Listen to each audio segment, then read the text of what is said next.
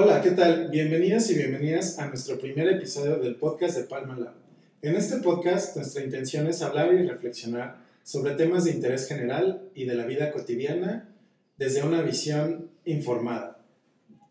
Para este primer episodio nos vamos a presentar primero. Samsa, ¿cómo estás? Hola, ¿qué tal? Soy Samsa, como bien decía mi compañero Maese Palma aquí. Eh, yo soy músico, eh, escritor y artista visual. Vengo de Chile, estoy acá en México y soy colaborador de Palma Lab. Y bueno, estamos acá trabajando en este podcast en que vamos a estar hablando de temas de contingencia que nos parecen interesantes y dar nuestras opiniones. ¿Qué piensas tú, Elvia?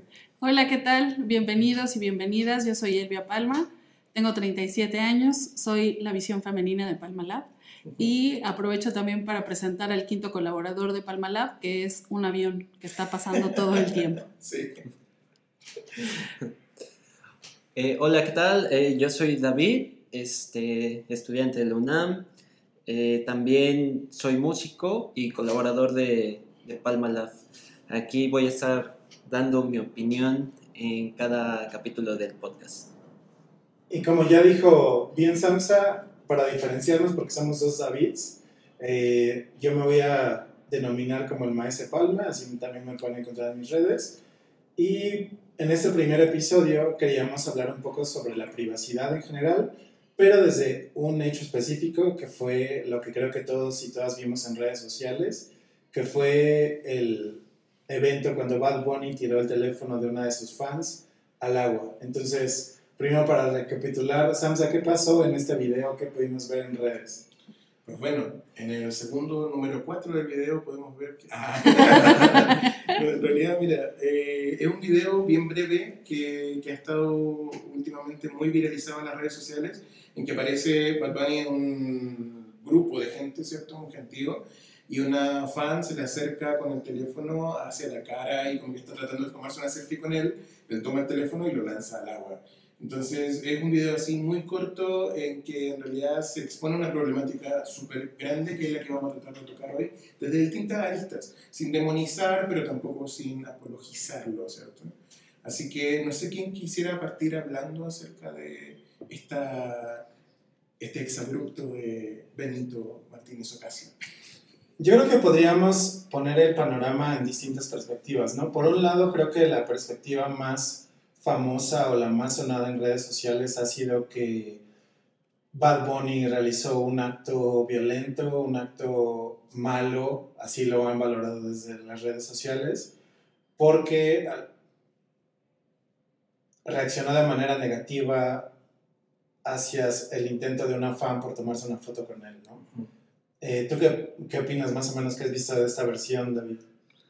Pues he visto demasiada polémica en cuestión a eso, eh, desde incluso que pues eh, empezó a ganar haters y todo esto, e incluso por eso mismo creo, me parece que puso en privado su, sus redes sociales, creo.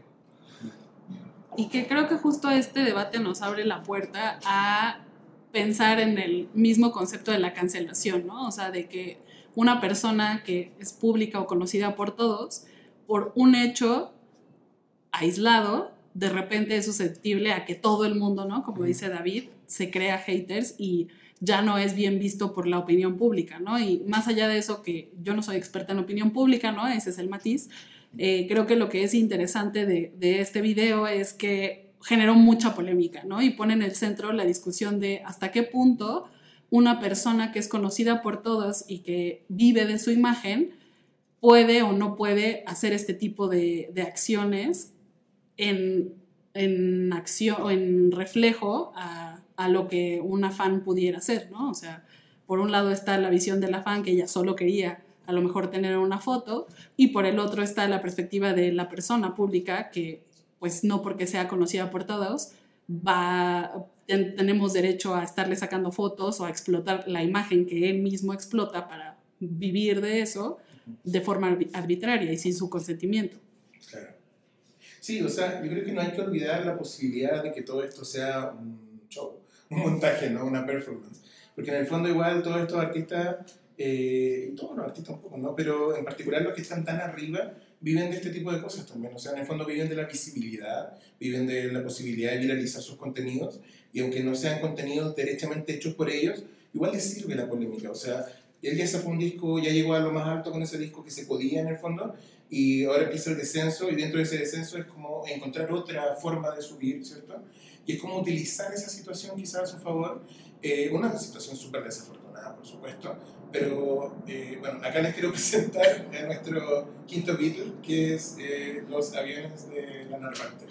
Eh, van a escuchar ese ruido muchas veces durante este podcast, eh, tómenlo como un ronroneo. Eh, y bueno, eso en el fondo, lo de Bad Bunny tiene hartas aristas. Yo creo que una de las cosas más buenas que salió de esto fueron los memes. grandes. Pero, pero sí, o sea, hay muchas cosas que ver, lo que mismo que decía Maese Palma como de la privacidad, o sea, igual está heavy, o sea, sí está feo lo que hizo, pero, pero claro, también está feo estarle tomando fotos a una persona que quizás ya no está en el mood de que le tomen fotos, o sea, salió del concierto, ya pasó su etapa de trabajo, salió del entorno de trabajo, que es donde sí permite que le tomen fotos, y va caminando por la calle y llega alguien y le pone un celular en la cara, bueno, quizás la respuesta no fue la mejor, pero es una forma de responder a eso, y quizás una advertencia de que no lo hagan más, no sé, una cosa así también. Y que también creo que contrastó mucho en estos días en redes sociales, porque salió el otro ejemplo de cómo un artista reacciona a este tipo de situaciones en Dua Lipa, ¿no?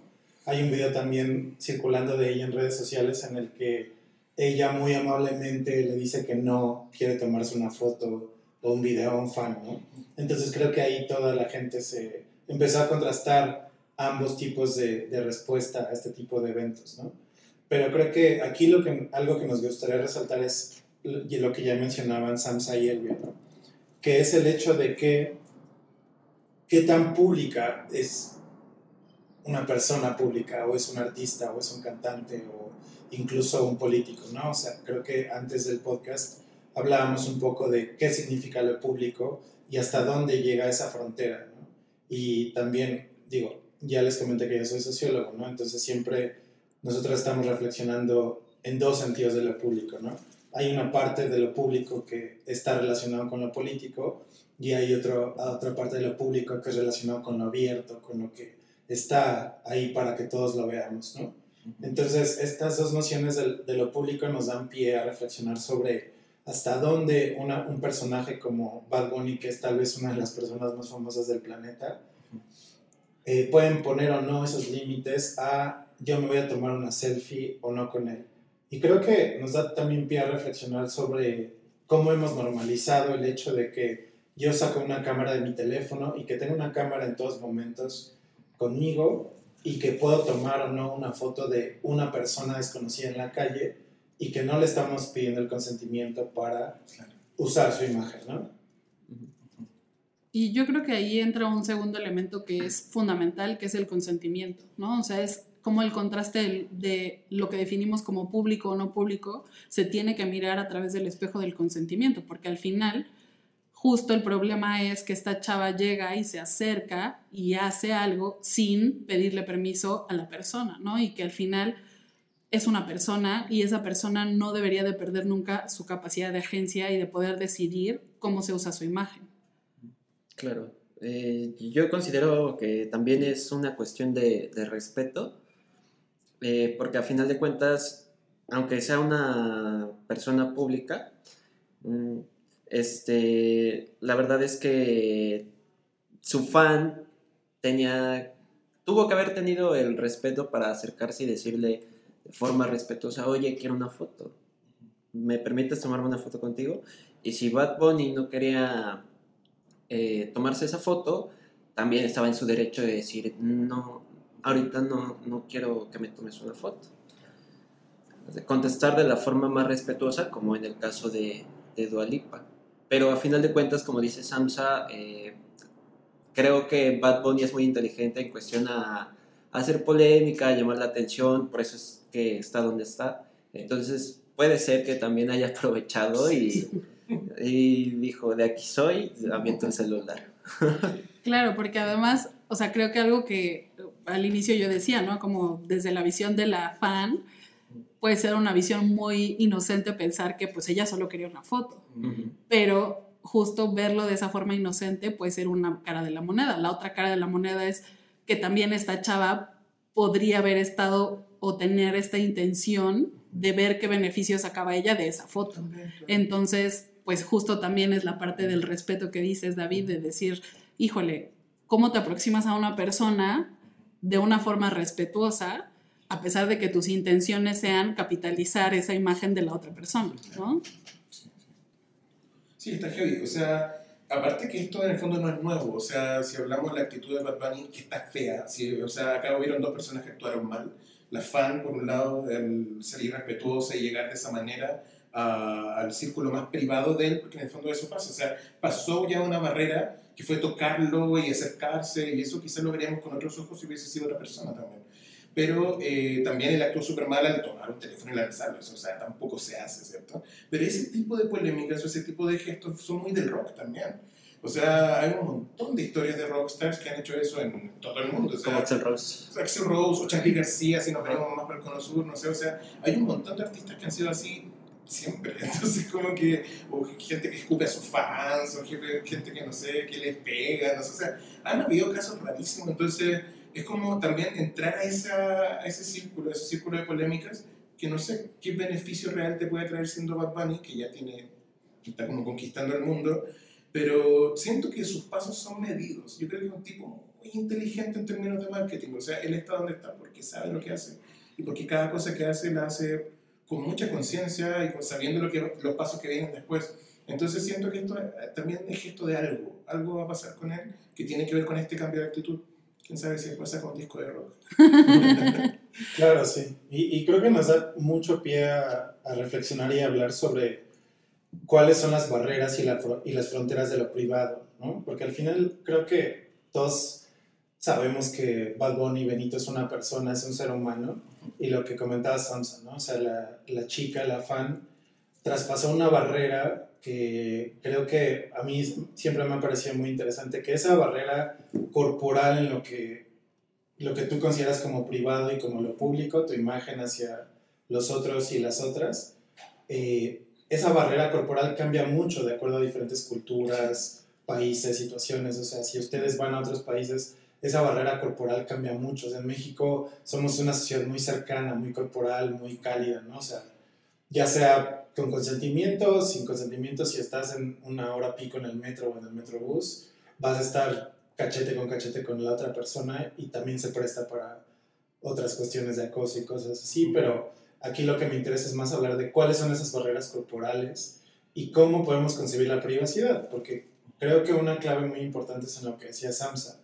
O sea, cuando tú sales de tu entorno laboral, que es dar conciertos, vender tu imagen pública, vender tus canciones y tu música, cuando tú estás caminando por la calle, imagínense ustedes.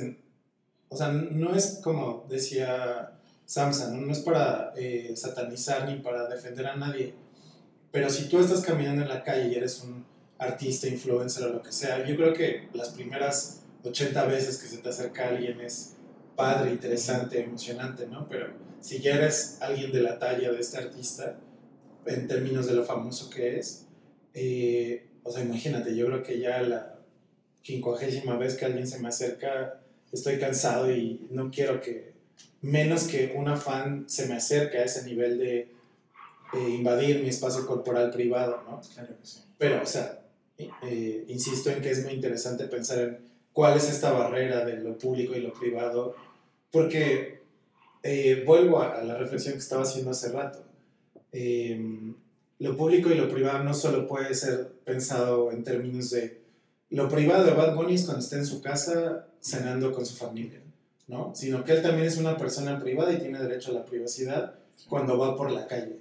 El hecho de que sea una persona pública no implica que cualquier persona se le pueda acercar o se nos puede acercar a nosotros, ¿no? A pedirnos eh, el número de teléfono o a una mujer a hablar con ella, a invitarla a salir, etc. O sea, que estemos en la calle no implica que nadie pueda tomarnos una foto, hablar con nosotros, pedir nuestro número de teléfono, invitarnos un café, porque estamos en un espacio corporal privado en la calle. ¿no? Entonces, como todos estos ejemplos, Bad Bunny es una persona, es, es un ser humano, es un individuo con, su, con el derecho a su privacidad. y que ahí, como decía Sansa, pues eh, hubo dos malas acciones, ¿no? Una que no pidió consentimiento de, de pedir eh, una foto a un artista y un artista probablemente harto de que se... o, que sea un ardid publicitario para eh, tirar la propiedad privada al, Sí. al mar, ¿no? Y que creo que a mí esto que dices, David, me, bueno, Maese, me hace mucho sentido en el punto de que creo que ahora vemos ese, ese movimiento de los límites, ¿no? Entre lo privado y lo público, en el sentido de que en estos días, y un poco también lo que decías con los rockstars, ¿no? O sea, tanto de la expectativa que hay del entorno en el que te mueves, o sea, si eres un rockstar, no está mal visto que hagas cosas violentas para poner límites. Y en el sentido de que ahora justo el cómo hacemos esas cosas tiene mucho, mucha importancia, ¿no? O sea, ya no es solo el, ah, pues porque es rockstar, la expectativa es que me maltrates y seas violento, sino es como, eres rockstar, pero eso no te da el derecho de hacer algo violento hacia mí, ¿no? Y que creo que eso es lo que, lo que yo me quedo como mucho con esta reflexión de, de lo que pasó con Bad Bunny, porque a final de cuentas, pues él está en el derecho de poner sus límites. Quizás no fue la mejor forma, ¿no? Pero lo, lo que yo lo leo como estoy poniendo un límite, ¿no? O sea, incluso si lo ves desde el, el ardid publicitario que él pueda beneficiarse, creo que lo que hay atrás es, al final le estoy poniendo límites. El cómo lo hizo es como ahí la malicia de decir, Sí, esto me va a posicionar y esto no. Y yo estoy de acuerdo, es una cosa que no es la más adecuada, ¿no? Y también desde el otro lado de la chava de decir, ¿por qué se siente ella con el derecho de llegar a transgredir esa esfera privada de una persona por el hecho de que asume que como es pública y conocida, puede llegar a serlo? Porque lo que escuché del de, de, lado de las personas que decían, ah, es que Bad Bunny hizo mal en, en, tratar así a su fan, era justo el argumento de decir, pues es que es una persona pública y nosotros tenemos derecho de acercarnos en cualquier momento, ¿no? Y es un poco lo que decías, eh, Maese, de, de hasta qué punto yo tengo el derecho si él está en una actividad que es cotidiana y privada para él, ¿no? O sea, está caminando por la calle, o sea, ya no puedo caminar por la calle o cómo tengo que caminar con la, por la calle. ¿no? Ya no puedo disfrutar las mismas cosas y cuál es esa expectativa de la reacción, ¿no? O sea, a lo mejor de él se ve un poco más normal, por decirlo de cierta forma, que aviente un teléfono, pero la expectativa de Dua Lipa es, ella no podría hacer eso. Entonces, ella no se puede permitir hacer eso, porque ella tiene una, una imagen más agraciada, más, más delicada, entonces, pues ella no podría hacer esos tipos de, de demostraciones eh, hasta cierto punto violentas de, de, de poner límites, ¿no? Cosa que a lo mejor si la vemos en Miley Cyrus dirías, ah, pues claro, ¿no? Claro que sí, o sea, sí, claro, son personajes distintos. Y, y, en el fondo creo que esto no, nos da pie a pensar un poquito lo que decía David, por ejemplo, me hace palma, ¿cierto? Que era este tema como de, lo, de los límites, ¿cierto?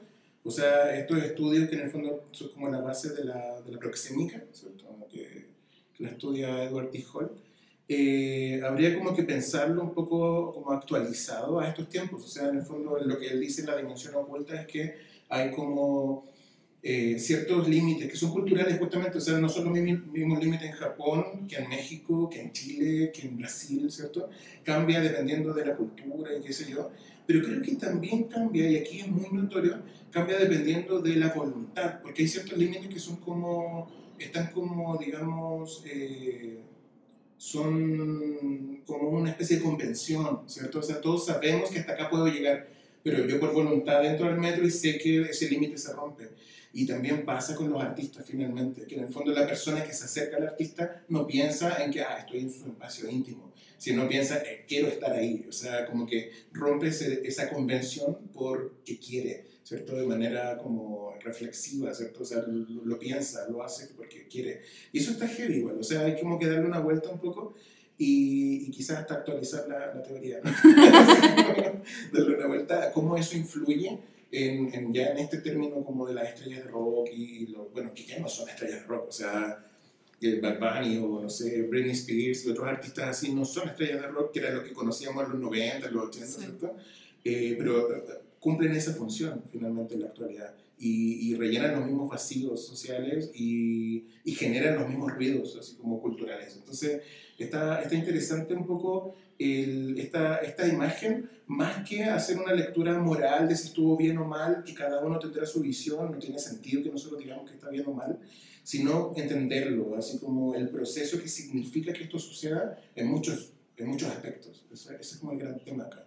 Claro, y que justo, o sea, lo que dices creo que es súper importante, porque más que decir bueno o malo lo que hizo, o calificar con una etiqueta a cómo se comportó la fan o cómo se comportó Bad Bunny, creo que habla mucho de los tiempos, ¿no? Y como lo que decía David hace rato del respeto. O sea, nosotros, eh, David y, bueno, Maese Palma y yo somos de una generación, ¿no? Todavía hijos del manual de Carreño, que una cosa era el respeto y los límites y te enseñaban a que esto no se hace en público, esto no se hace afuera. En la casa puedes hacer lo que quieras, pero sales de, de, de, tu casa y ya no te puedes comportar igual, ¿no? Entonces, ahora como que hay una nueva educación de decir, si tú quieres algo, está bien decir que lo quieres, ¿no? Y está bien manifestar que que tu personalidad al exterior, ¿no? Pero creo que justo ahora estamos a lo mejor en el otro extremo de decir, ya no, es, ya no somos tan respetuosos y cuidadosos de los límites y estamos en el otro extremo de yo quiero hacer esto y entonces me voy a acercar a Bad Bunny porque es lo que yo quiero, ¿no? Entonces, como dices, habla mucho de una realidad en la que estamos ahora.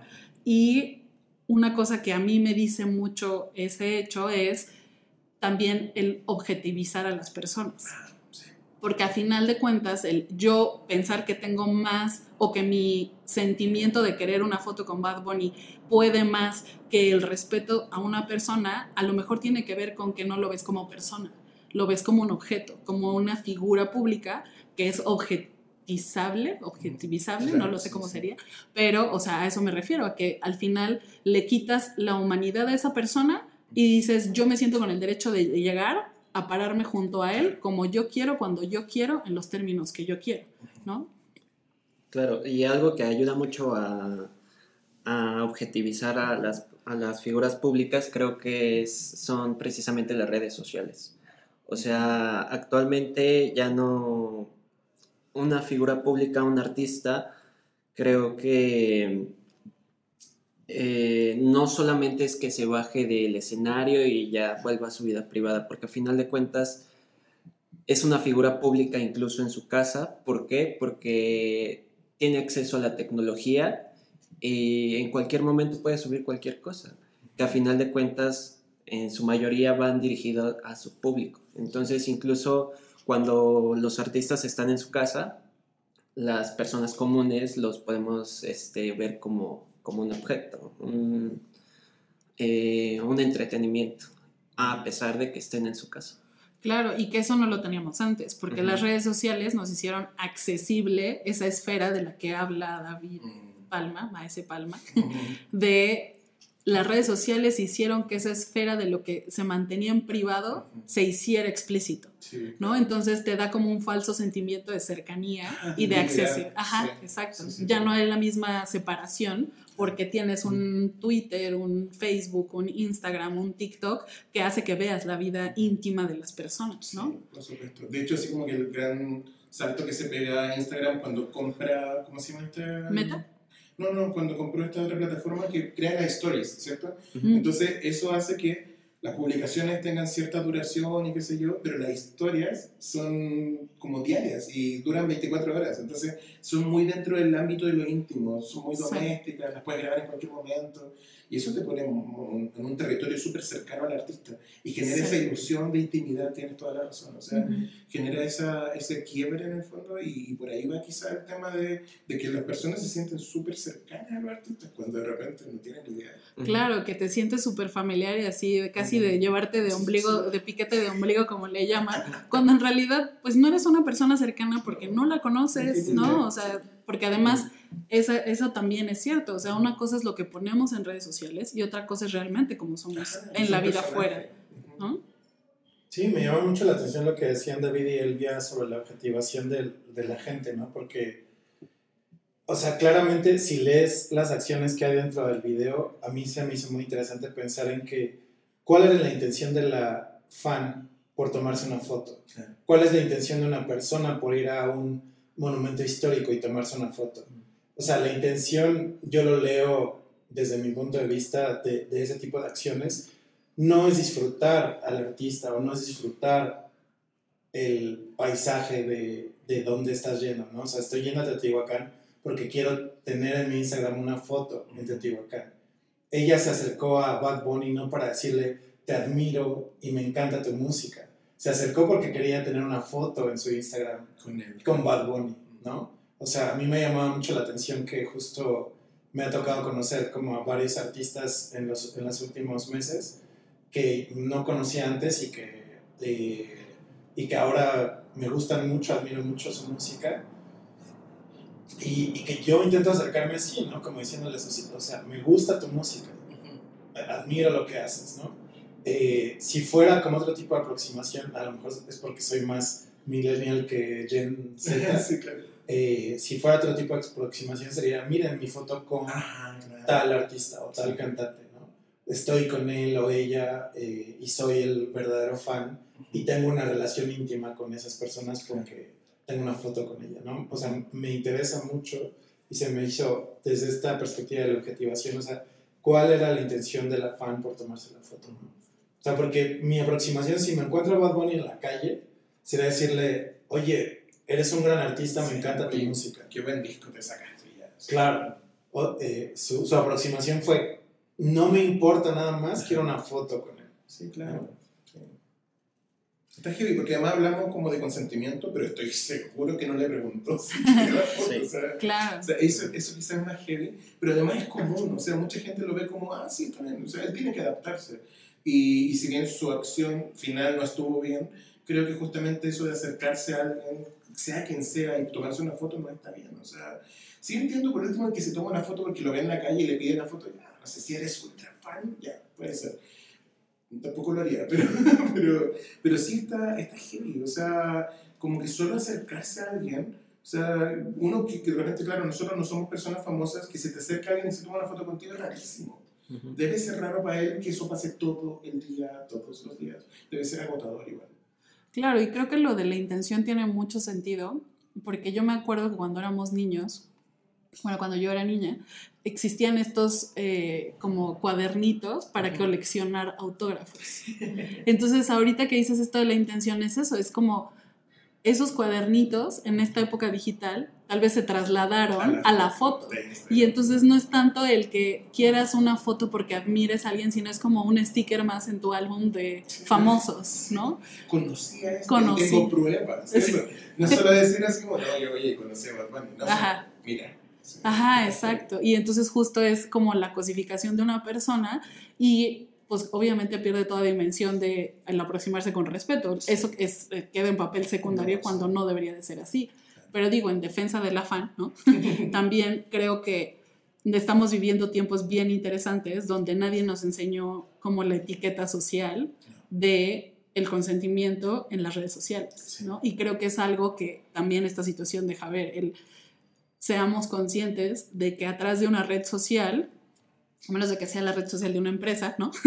Pero si es de una persona física existente, individuo, pues, pues hay una persona, hay un humano y que eso tiene sentimientos, ¿no? Bueno, que esta persona tiene sentimientos y que pues hay que tratarlo como tal, ¿no? Como persona, no como cosa de, ay, mira, me voy a sacar la foto y lo voy a poner en mi álbum de stickers que ahora se llaman redes sociales, ¿no? Sí, es verdad. Creo que es una conversación que podría extenderse hasta el infinito, ¿no? pero, pero creo que tocamos temas súper interesantes y, y hay distintos abordajes. Creo que lo importante es eso, o sea, entender el tema de la objetivación de las personas, el tema de la, mm, del consentimiento, ¿cierto? Eh, el uso de redes sociales, tratar de ser inteligente, con eso que le llaman la etiqueta, ¿cierto? De, como de, de entender cómo se funciona ahora en redes sociales. Todos esos temas son súper densos y súper actuales. Entonces, toca ver cómo ah, socializar eso, en el fondo. Y, y es una tarea de futuro que este tipo de, de situaciones nos plantean como generación y como, bueno, como sociedad. Claro, sí. Y yo creo que yo dejaría eh, un tema abierto para nuestra nuestro próximo episodio, porque me llama mucho la atención que un evento o un hecho que vimos en un video de 15 segundos o menos nos dio para hablar varios minutos acerca de un tema. Entonces, en el próximo episodio los, los invitamos y las invitamos a seguirnos porque precisamente vamos a tratar acerca de cómo procesamos la información que leemos y vemos en Internet. Sí. Entonces, este hecho que en un video de TikTok que solo dura 15 segundos, estamos interpretando, reinterpretando, cancelando a una persona y, y yo pondría la pregunta en el papel para la próxima vez. eh, ¿Es correcto que a partir de un video de 15 segundos, sin ver todo el contexto de dónde estaban, qué hacían, de dónde viene la chica, se le acercó antes o no, él le dijo algo antes o no, después, qué pasó antes y después, estamos interpretando y valorizando a dos personas con base en 15 segundos. ¿Cómo leemos esa información? Entonces creo que ese es un, un puente muy interesante para el próximo episodio. Gracias, Samsa. Muchas gracias. Gracias, Elvia. Gracias, gracias. Y David. Gracias, gracias. Gracias, Maese Palma. gracias, Maese No, de nada, a todos ustedes y eh, los esperamos en nuestro próximo programa.